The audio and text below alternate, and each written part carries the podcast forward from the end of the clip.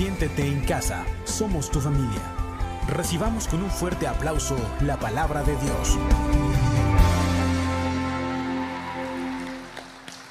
Ese aplauso es para la palabra de Dios. Pues antes que nada le doy gracias a Dios por todos ustedes valientes y esforzados que están aquí en el auditorio. Así es que vamos a orar. Te voy a pedir que cierres tus ojos y vamos a pedirle al Señor que nos hable esta tarde. En el nombre de Jesús, Señor, te damos gracias porque tú eres bueno. Señor, gracias porque tú estás al pendiente de nuestras vidas. Señor, tú conoces lo más profundo de nuestro corazón y tu palabra dice que aún nuestros cabellos están contados. Señor, háblanos esta tarde. Unge mi vida, Señor, para que tu mensaje sea transmitido de una manera clara y eficaz. Señor, disponemos nuestro corazón para lo que tú nos quieres hablar esta tarde. En el nombre de Jesús. Amén.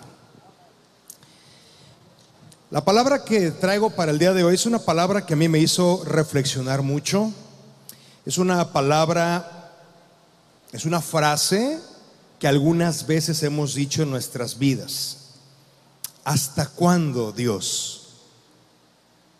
Algunas ocasiones, las situaciones difíciles que vivimos en la vida, pues nos hacen que nos desesperemos, nos hacen que nos entristezcamos, nos hacen que nos pase como a Job. ¿Se acuerdan del hermano Job en la Biblia? Una persona que tenía temor de Dios, le vinieron calamidades muy fuertes, estuvo siete días sin silencio, pero cuando se quejó, se quejó bien y bonito. Y vamos a estar viendo que la manera como los que amamos a Dios debemos de vivir es a través de la fe. Vamos al libro de Habacuc, capítulo 2, versículo 4. Y vamos a estar viendo que la fe es el eje central de nuestras vidas, o debiera ser el eje de nuestras vidas. Habacuc, capítulo 2, versículo 4. Fíjate cómo dice. No sé si está ya la transmisión, pero lo voy a leer. Dice, mira a los orgullosos. Confían en sí mismos y sus vidas están torcidas, pero el justo vivirá por su fidelidad a Dios. En otra versión dice, el justo por fe vivirá.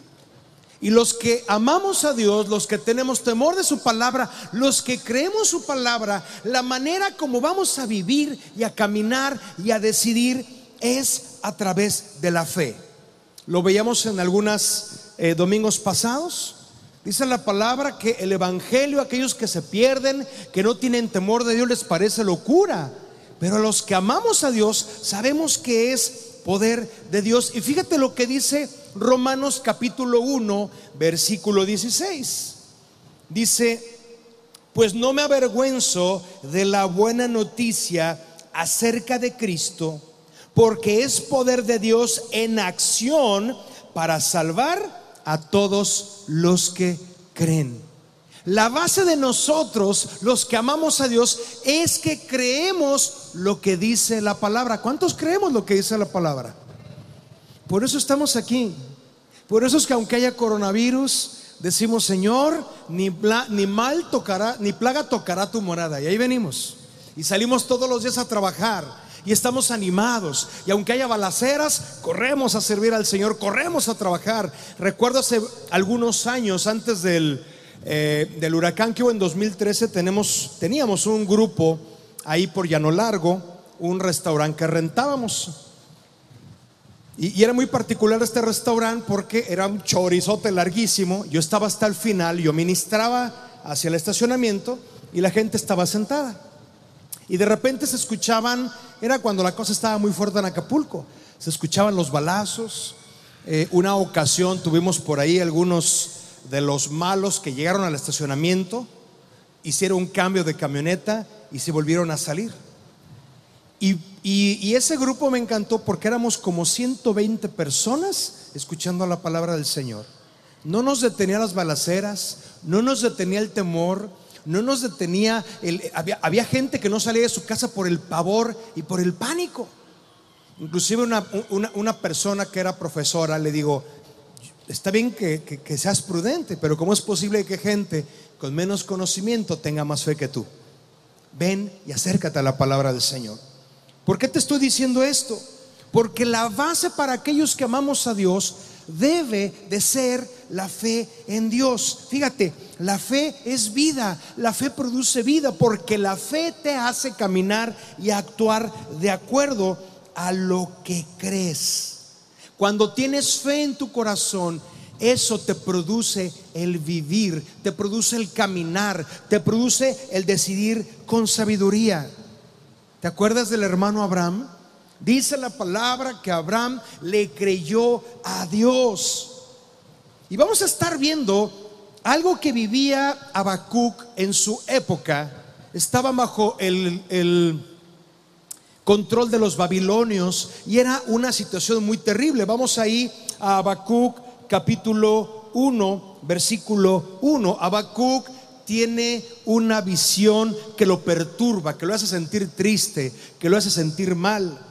Este es el mensaje que el profeta Habacuc recibió en una visión. ¿Cuál es ese mensaje tan terrible? Nos brincamos hasta el 5, hasta el 6, perdón, dice, ¿qué es lo que vio Habacuc en la visión? Dice, estoy levantando a los babilonios, un pueblo cruel y violento, marcharán por todo el mundo y conquistarán otras tierras.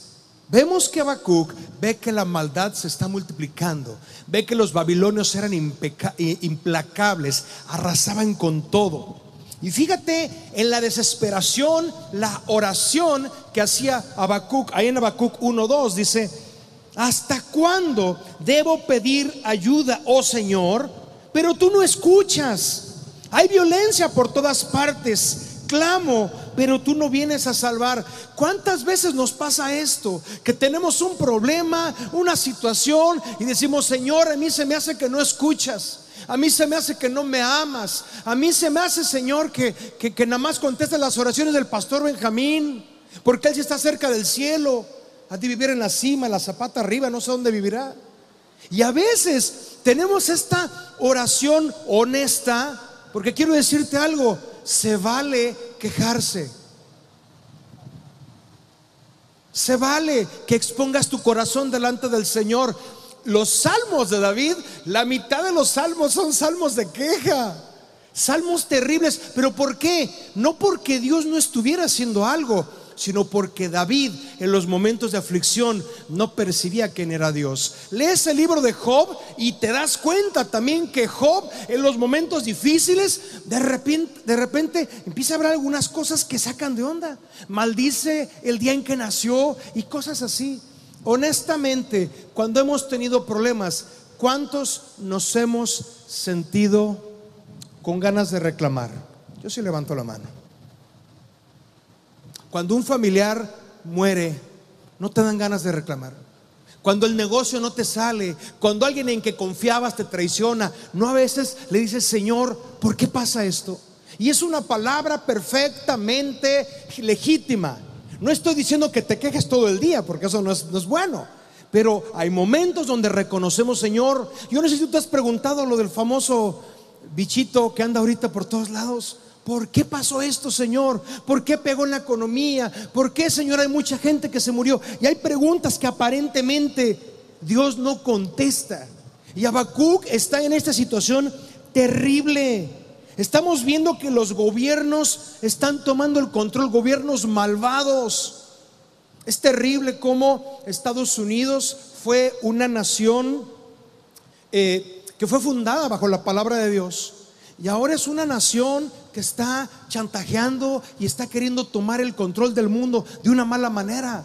Tú lo puedes leer en las noticias, esto es algo que no es desconocido.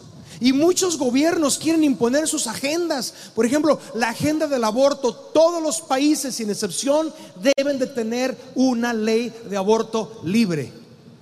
Todos los países, está en la agenda mundial, deben de tener el aceptar a, que los homosexuales se casen y que se enseñe prácticamente esto en las escuelas.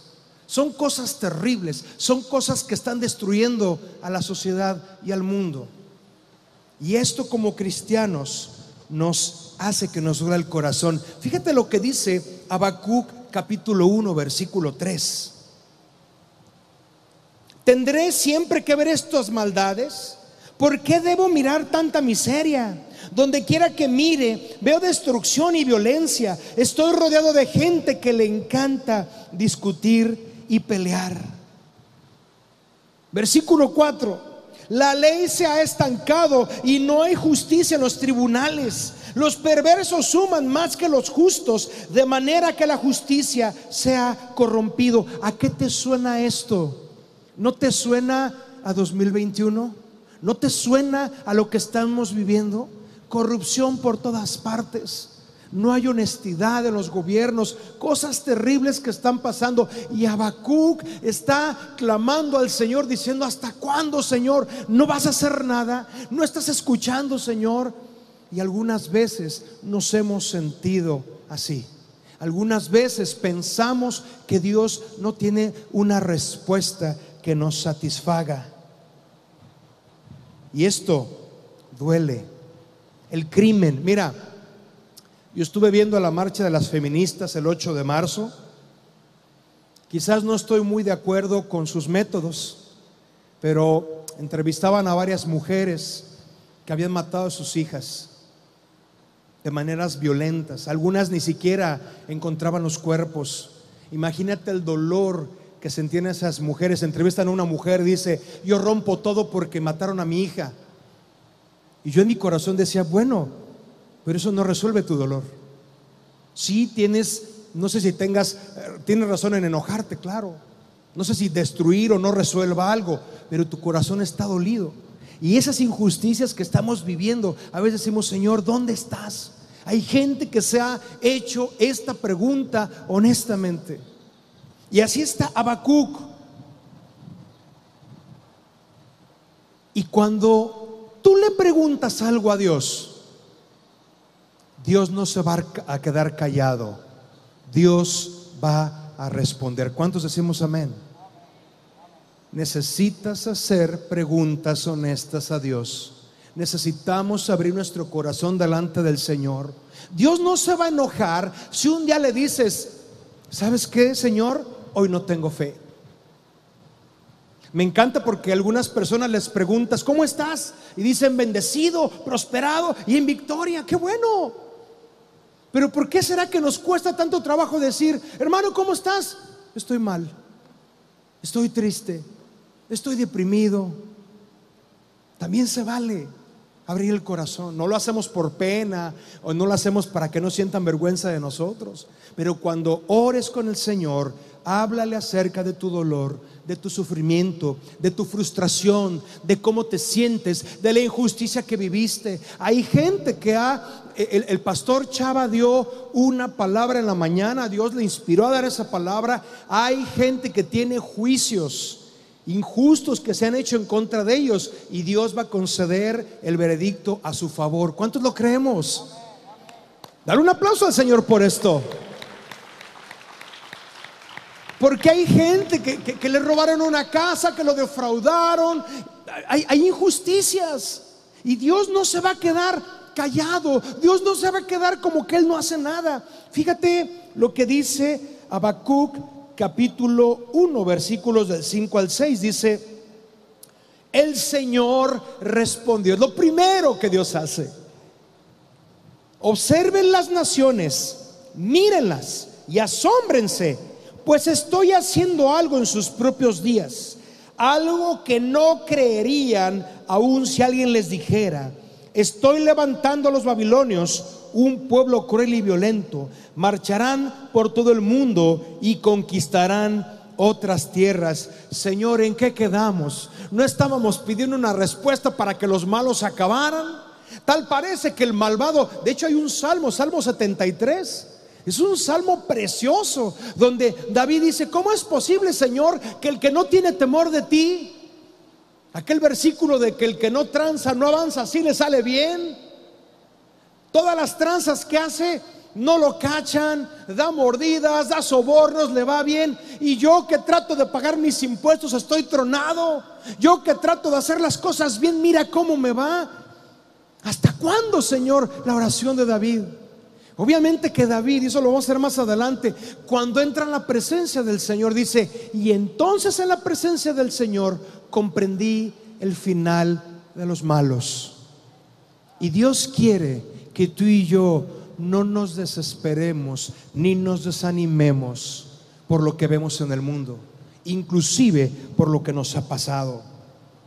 Dios puede usar gente mala para sus propósitos. ¿Cuántos decimos amén? No lo queremos mucho, yo creo que al final va a haber más fe. Habacuc 1, del 12 al 13, dice, oh Señor mi Dios, Santo mío, tú que eres eterno, no puede ser que estés planeando acabar con nosotros. Oh Señor nuestra roca, tú has enviado a los babilonios para corregirnos y castigarnos por nuestros muchos pecados. Pero tú eres puro y no soportas ver la maldad. ¿Serás indiferente ante la traición de ellos? ¿Guardarás silencio mientras los perversos se tragan a gente más justa que ellos? Señor, ¿cómo que estás levantando a los malos? ¿Cómo que, que lo que me está pasando me lo merezco? Y mira, muchas veces tenemos una distorsión de lo que Dios quiere.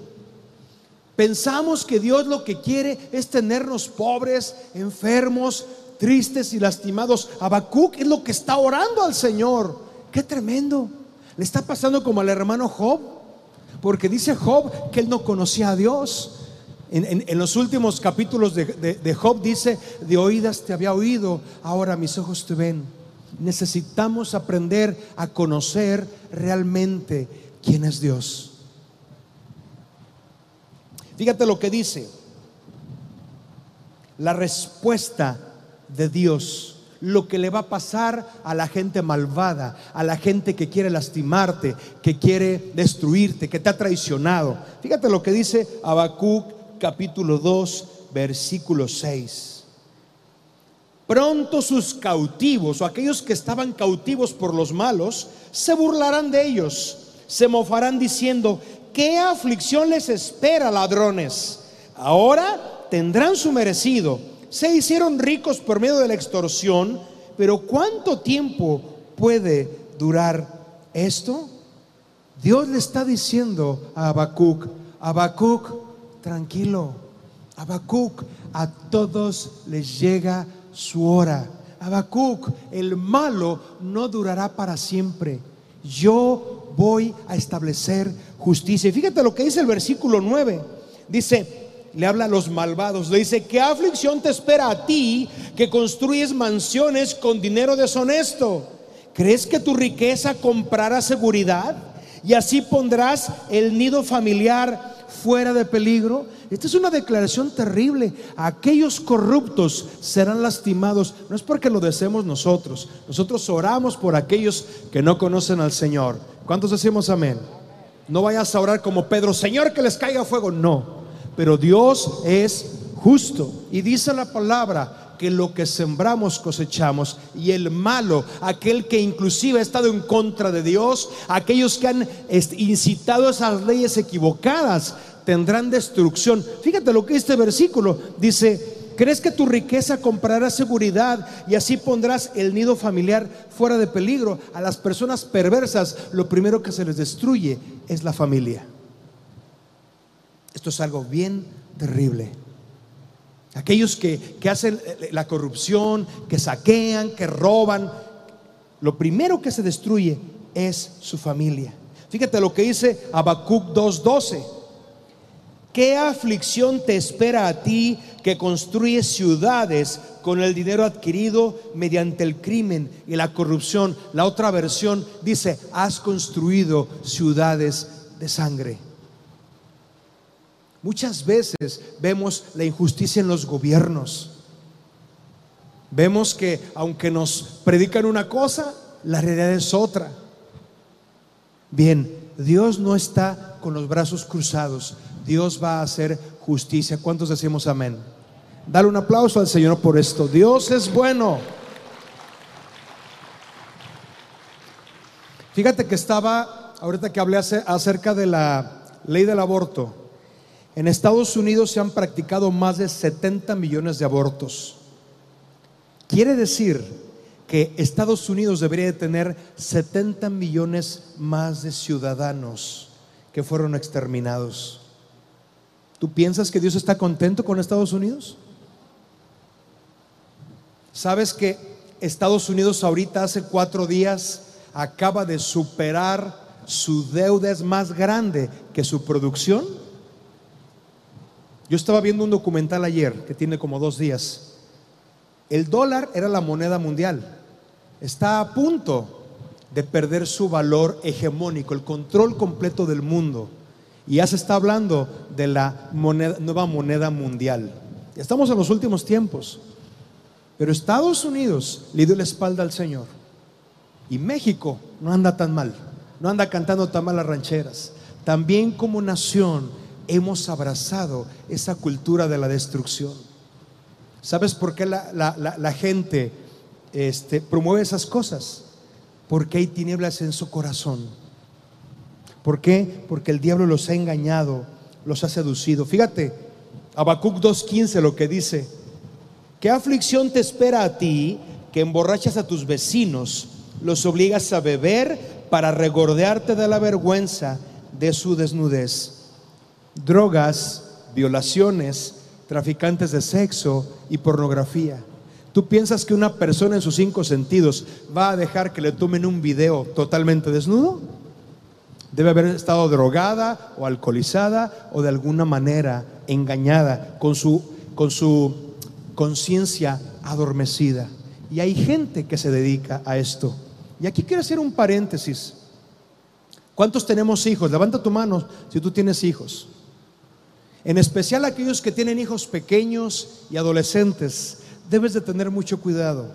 Hay gente que quiere destruir a tus hijos. Hay gente que quiere seducir a tus hijos. Hay gente que va a buscar ponerlos en tu contra.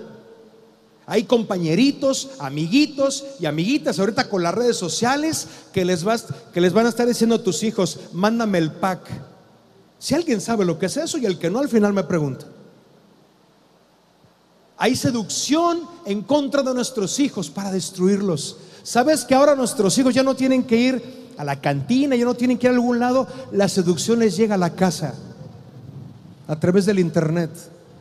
¿Quieres ver pornografía? La que quieras está a un clic de distancia. ¿Quieres ver matanzas? ¿Quieres ver torturas? ¿Quieres ver cosas terribles? Solamente le das un clic y acceden tus hijos a lo más asqueroso que hay en este mundo. Yo te sugiero que controles lo que ven tus hijos. Es que es que todo el mundo lo hace. No, lo que el diablo quiere hacer es convencerte a ti que el mundo está bien, que es inevitable que los muchachos se contaminen. No. Por eso es que quiero reforzar un poco el, anuncio del, del Congreso de Jóvenes que va a haber. Es que a mis hijos no quieren, oblígalos a entrar. Mira, a mí me ha tocado estar en funerales de papás, y hablo papá y mamá, que no tomaron las medidas correctas para sus hijos y ahora por la rebeldía los están enterrando. Pudo, pudieron haber corregido el corazón de sus hijos a tiempo, pero ahora están tres metros bajo tierra y ya no hay nada que hacer. No permitas que el diablo seduzca a tus hijos. Si están bajo tu techo, tú debes de buscar que su corazón esté sembrado en Cristo. ¿Por qué no vinieron tus hijos? Porque no querían venir.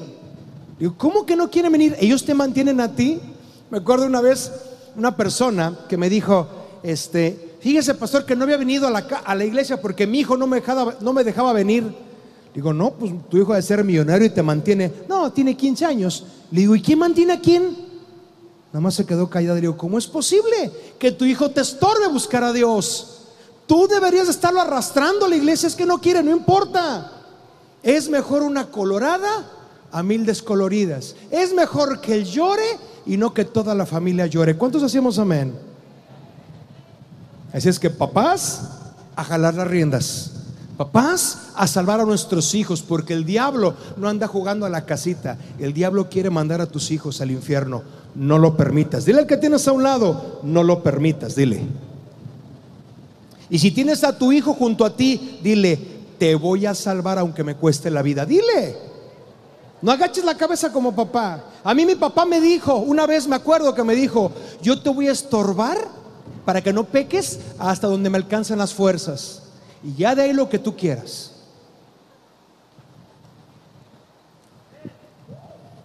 Dale un aplauso al Señor. Papá, mamá, no tengas miedo de corregir a tus hijos. Yo me acuerdo que mi mamá me decía, de tus barbas me he de colgar. Por eso ya no me dejo la barba para que no se cuelgue. Necesitamos tomar decisiones. Aquí vemos que Habacuc está siendo respondida su oración. ¿Y sabes qué es lo a, mí a mí a, veces las películas cuando me entra mucha ansia al resultado, me voy a ver el final para ver si ganan los buenos. Y quiero decirte que en esta historia ganan los buenos. ¿Sabes dónde dice eso? En Apocalipsis. Muchos le tienen miedo a Apocalipsis, pero quiero decirte que Apocalipsis para mí es de los mejores libros de la Biblia porque al final ganan los buenos. Dale un aplauso al Señor por esto. Ahorita vamos a hablar algo poquito del Apocalipsis.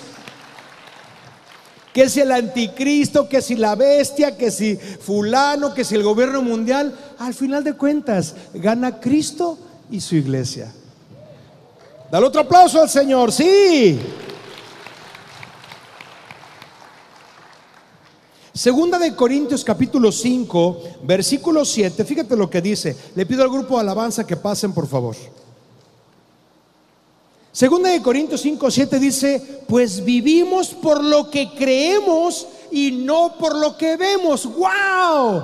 Esto está padre. Yo vivo por lo que creo y no por lo que veo. Y mira, iba a hacer yo algo, pero no iba a alcanzar el dinero. Iba yo a traerle a cada uno de ustedes un espejito para que te pudieras ver. Porque sabes que tenemos un problema de baja autoestima. Nos hemos convencido de que no podemos. Nos hemos convencido de que no sabemos. Nos hemos convencido inclusive de que Dios no está con nosotros. De repente hay gente que se me ha acercado y me dice, pastor, usted que está más cerca de Dios, ore por mí. Le digo, ay, soy San Omar Labrador o qué onda. No, le digo, el problema es que el diablo te engañó, que tú vives hasta la cola, estás hasta el final de la vacuna, de la cristomicina. Estás hasta el final y no, dice la palabra, que a través de la sangre de Cristo el cielo se ha abierto para nosotros. ¿Cuántos decimos amén? Dale ese aplauso al Señor. Y deberías aplaudir con emoción porque si el cielo está abierto, oye, todo lo que hay en el cielo es para ti.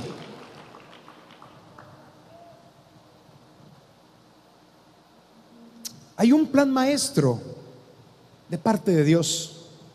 Ya lo leímos en Habacuc, que la tierra sea llena del conocimiento del Señor. Y fíjate algo importante, Habacuc capítulo 2, versículo 2, le dice el Señor Habacuc. Entonces el Señor me dijo, escribe mi respuesta con claridad en tablas para que un corredor pueda llevar a otros el mensaje sin error. Estas palabras fueron escritas hace 2600 años. ¿Sabes para qué? Para que tú y yo en el 2021 las leamos y tomemos esperanza, tomemos fe, corramos y cumplamos lo que dice la palabra. El hermano Abraham, Dios le dijo, te voy a dar una descendencia tan tremenda. Miren, vamos a leerlo. Vamos ahí a Romanos capítulo 4, versículos del 17 al 22. Me encanta, me encanta esto. Dice, a eso se refieren las escrituras cuando citan lo que Dios le dijo. Habla de Abraham. Te hice padre de muchas naciones. Eso sucedió porque Abraham creyó en el Dios que da vida a los muertos y crea cosas nuevas de la nada. ¿Qué ole? Abraham sabía que Dios tenía el poder de resucitar muertos. Aun cuando no había motivos para tener esperanza. Eso está terrible, está tremendo. Abraham no tenía una sola razón para decir, Señor, creo en ti, ni una sola. Abraham siguió teniendo esperanza porque había creído en que llegaría a ser el padre de muchas naciones, pues Dios le había dicho, esa es la cantidad de descendientes que tendrás. ¿Te acuerdas que Dios le dijo a Abraham, salte de tu tienda? ¿Puedes ver las estrellas del cielo? ¿Las puedes contar? No las puedo contar. Bien, así Abraham será tu descendencia. Abraham, ¿ves esas eh, eh, arenitas en el mar? ¿Las puedes contar? No, así será tu descendencia. Y luego dice, y la fe de Abraham no se debilitó a pesar de que él reconocía que por tener unos 100 años de edad, su cuerpo ya estaba muy anciano para tener hijos, igual que el vientre de Sara. Ya no había miradas de pasión me imagino yo que Abraham miraba a Sara y se quedaba dormido con los ojos abiertos. Ya no podía. Y, aquí quiero hacer un paréntesis. Porque la palabra no dice que Isaac fue concebido por el Espíritu Santo. Dice que Abraham y Sara tuvieron intimidad. ¿Cómo vas a creer que el viejito de 100 años se acercó a la hermana Sara y le embarazó? ¿Sabes por qué? Porque dice ahí, y esta parte me encanta, que Abraham, en el espejito que él tenía, veía un hombre muerto.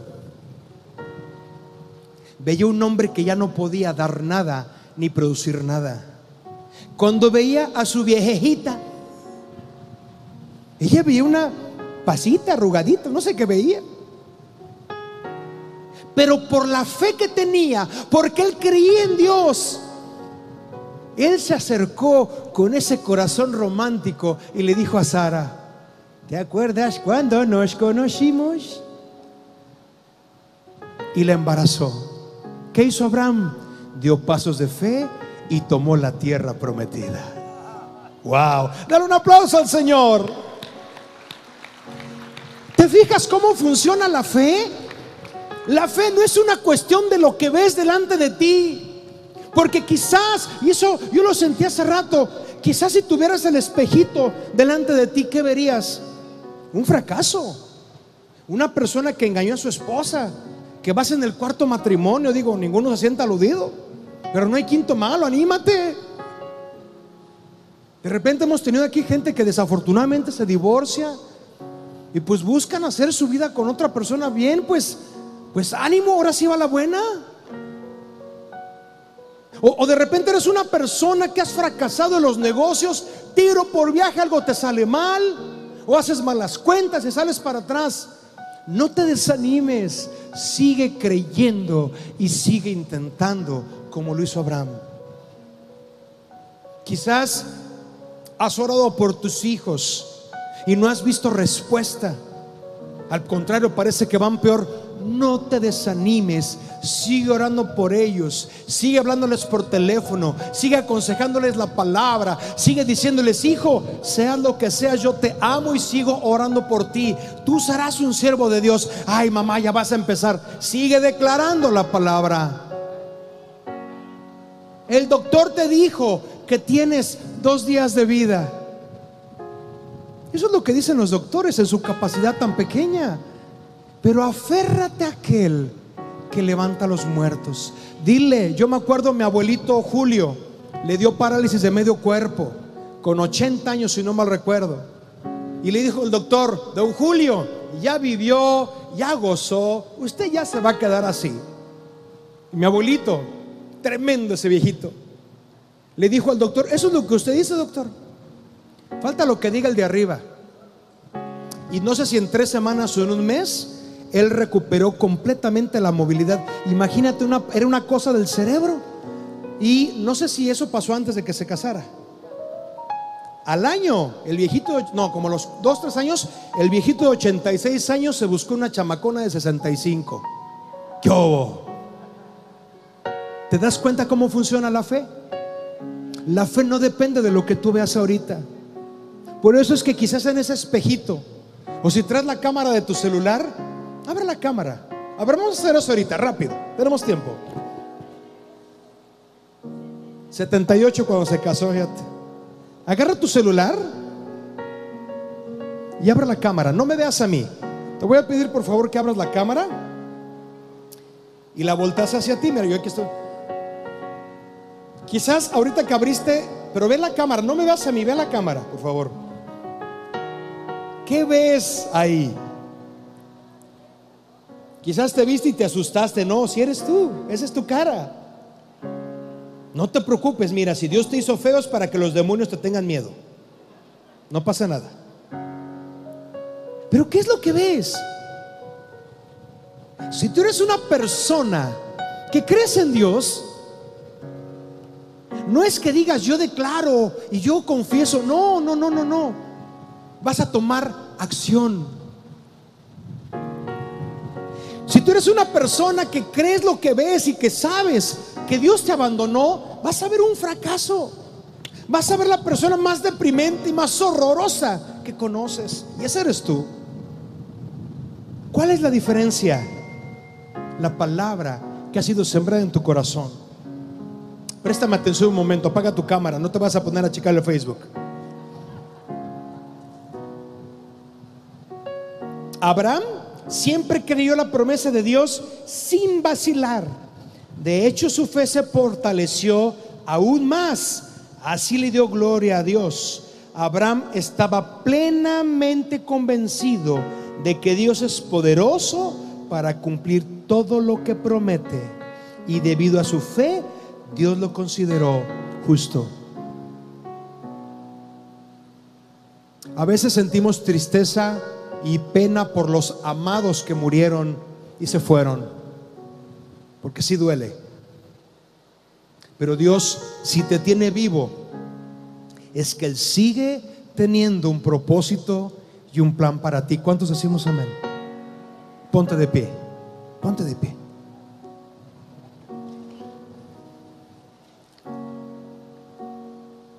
Allí en Habacuc capítulo 3, una vez que, que Habacuc tiene esta oración sincera con Dios, pues sí, le da una, le reclama al Señor. Señor, pero, pero, pero, ¿por qué no haces nada? Los malos están floreciendo, nosotros aquí aterrados.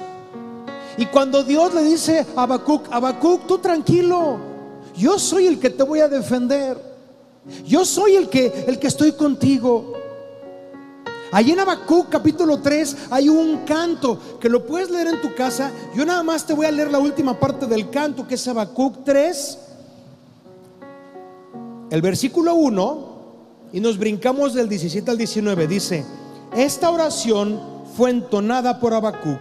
Nos brincamos al 17. Aunque las higueras no florezcan y no haya uvas en las vides, aunque se pierda la cosecha de oliva y los campos queden vacíos y no den fruto, aunque los rebaños mueran en los campos y los establos estén vacíos, aún así me alegraré en el Señor me gozaré en el Dios de mi salvación. El Señor soberano es mi fuerza, me da pie firme como al venado, capaz de pisar sobre las alturas. 600, 600 años después de esto que leímos, los babilonios se van y el imperio romano conquista Judá, conquista Jerusalén. Y entonces nace el Señor Jesucristo. En medio de esa oposición y de esa opresión que significaba el gobierno romano, el Señor Jesús da su vida por todos nosotros. Isaías 53 no lo vamos a leer, pero dice que Él llevó nuestros dolores, Él llevó nuestros pecados, Él fue castigado por nuestra rebeldía voluntaria, porque somos tremendos. Y Jesucristo recibió el castigo. Y es más, el Padre permitió que su Hijo muriera. ¿Qué es lo que dijo el Padre? Estoy entregando a mi Hijo, está siendo sacrificado, está siendo torturado. Pero esa gente mala, esos soldados romanos, esos fariseos tan perversos, están cumpliendo el propósito que yo quiero. Porque si Jesús no hubiera muerto, tú y yo no tendríamos vida eterna a través de Él. Tú no entiendes. Dale un aplauso al Señor por esto.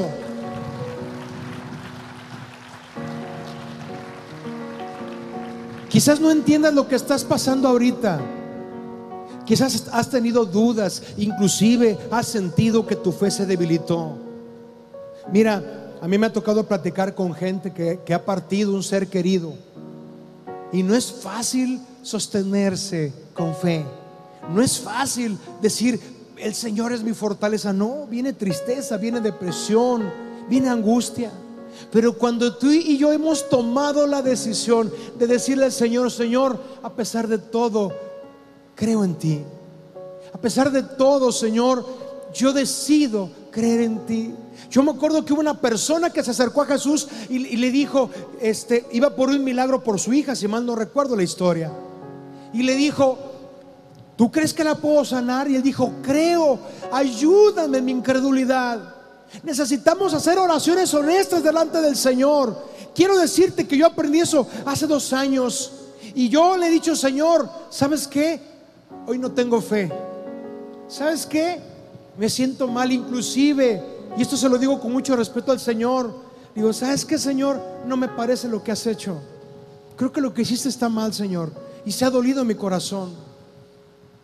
Pero cuando yo entiendo que Dios me ama y Él tiene un propósito para mí, es como cuando un niño agarra un cuchillo y quiere jugar.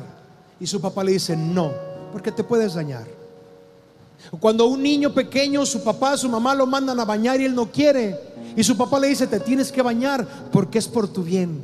Así hay cosas que no entendemos. No quiero decirte que Dios manda lo malo, no.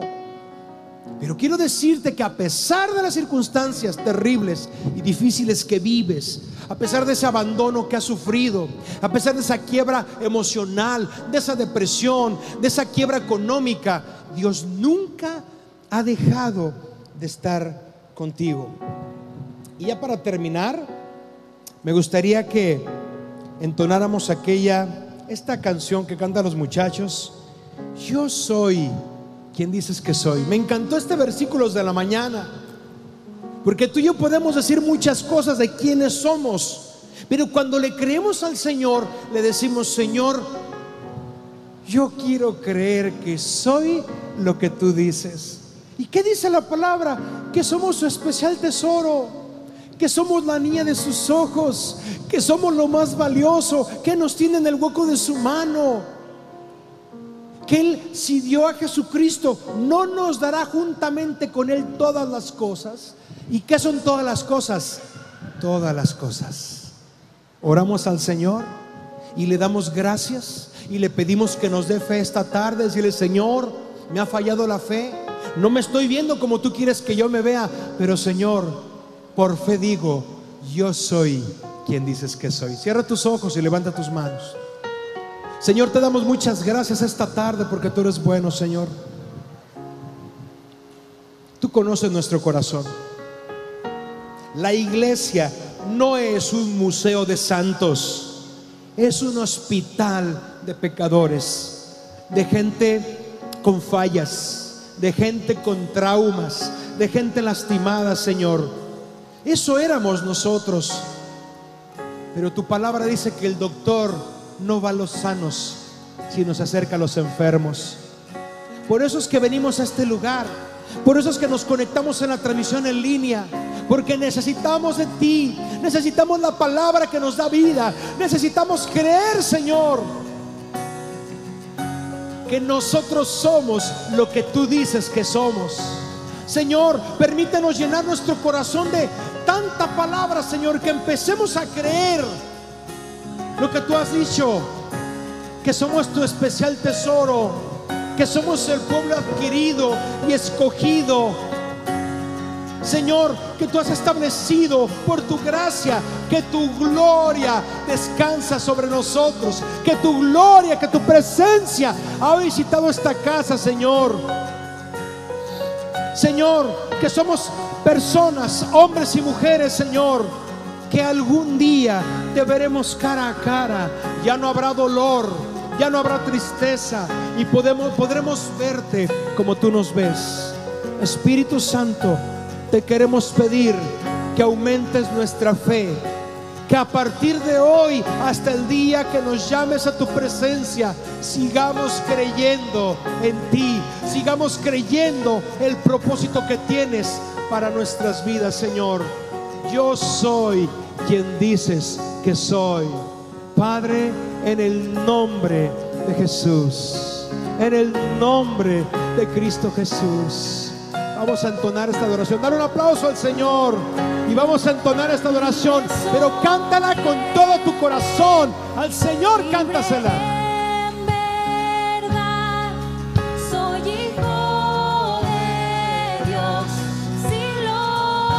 La misma parte, una vez más.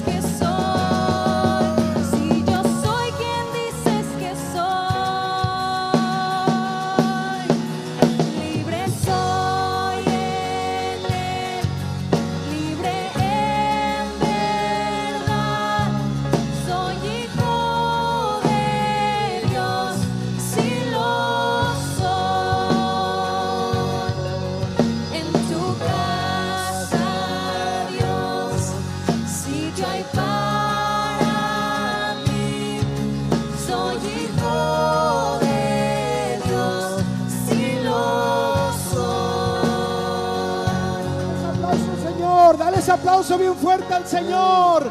Dale ese aplauso y dale un grito de alabanza.